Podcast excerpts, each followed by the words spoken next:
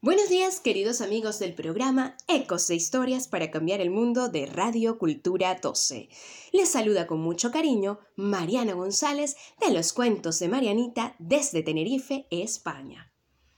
Y en el programa de hoy hablamos de los sueños, sobre todo aquellos sueños que impulsan nuestra vida y que vienen desde nuestra más tierna infancia.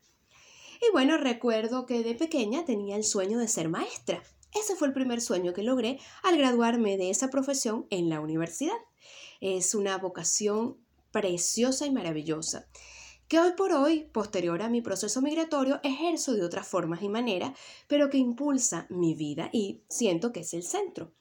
Y el otro sueño lo logré a través de la maternidad cuando empecé a indagar un poco en el arte de contar historias y voy a compartir con ustedes algunos fragmentos del libro Y todo por nada de Magdala Varga. Magdala Varga es una narradora oral española nacida en Las Palmas de Gran Canaria y que se dedica a contar cuentos desde 1992 de forma profesional.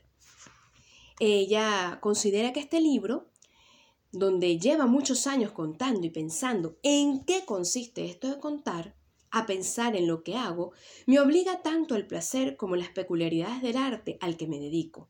Un oficio con poco prestigio, difícil de situar, que se realiza en los márgenes del teatro y de la literatura, de lo que se da en llamar alta cultura. Un oficio que amo apasionadamente y todo por nada habla de este amor.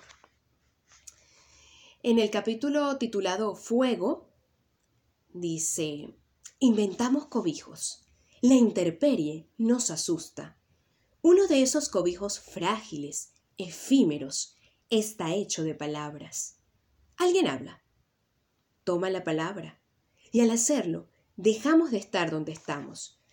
Las palabras que evocan lo que no hay nos conducen, nos llevan hacia eso que no está. En el corazón de una ausencia nos refugiamos. La imagen tópica que tenemos de contar historias nos pone alrededor del fuego. Una hoguera y alguien que habla. Pero el fuego alrededor del que nos sentamos no es la hoguera. Y lo que arde no es la madera. Somos nosotros quienes ardemos en el fuego, que es la propia historia. Si quien habla arde y prende, la historia arde en todos, quema, nos vuelve incendio. Ese consumirse nos asfixia, no asfixia. Al contrario, trata de destruir la obra de la muerte.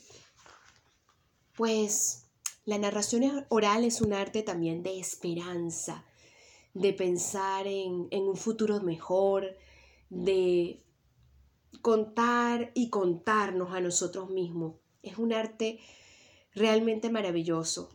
Y yo siento la misma pasión que ella describe en su libro y se los recomiendo. Y bueno, con esta lectura del fragmento y con este compartir de nuestros sueños, me despido hasta el próximo programa.